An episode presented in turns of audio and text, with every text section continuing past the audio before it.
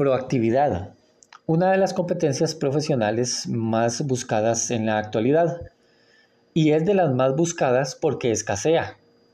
Y escasea justamente porque somos poco proactivos. De esa ironía va hoy mi podcast. ¿Qué tal? Soy Fabricio. Bienvenida, bienvenido a mi podcast.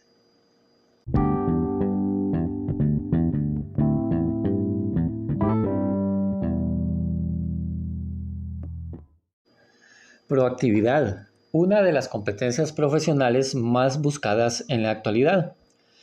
Y es de las más buscadas porque escasea. Si antes el asunto no era conmigo, ahora es peor porque nos encerramos en nosotros mismos. Hay algún sector de la población que vive ofendiéndose por cualquier cosita. Entonces ya no queremos opinar ni participar porque nos caen a palos. En la empresa no nos determinan y en la vida en general se le anda huyendo a cualquier tipo de compromiso. Pareciera que la premisa es que se apañen los demás con todo. Luego vienen las quejas y la frustración porque las cosas no salen o salen diferente a como las deseábamos. Y los responsables, obviamente, serán los demás. Y va de nuevo el bucle de la inacción. Y eso es, al final de cuentas, nuestra responsabilidad por no ser proactivos, y no solamente en el plano profesional. ¿Qué significa ser una persona proactiva? Bien, se puede decir que una persona proactiva es aquella que asume el pleno control de su conducta de forma activa, es decir, que toma la iniciativa y realiza actos encaminados a generar mejoras en función de las circunstancias. Te doy unos ejemplos. Un deportista que calienta al llegar al gimnasio para estar preparado cuando su entrenador arribe.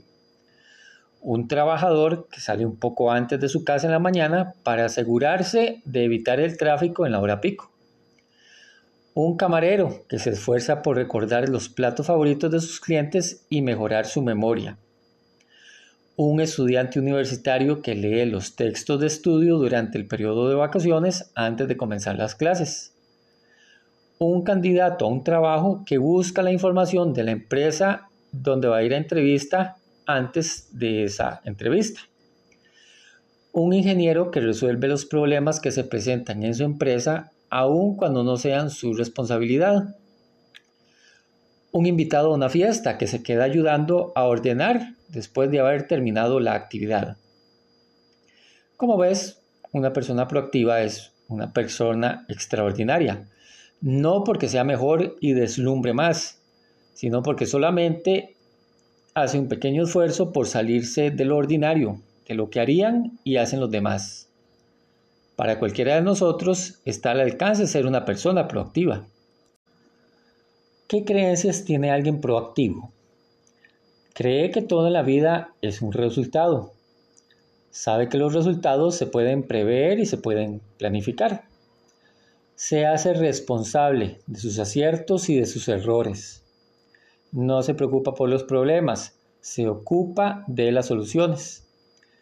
Tiene muy claro que las crisis son oportunidades para mejorar y cambiar. Entiende que de todo se aprende si hay voluntad de hacerlo. No tiene miedo a fallar, tiene miedo a no atreverse a intentarlo. La proactividad te abre puertas en la vida, porque siempre vas a estar un paso adelante.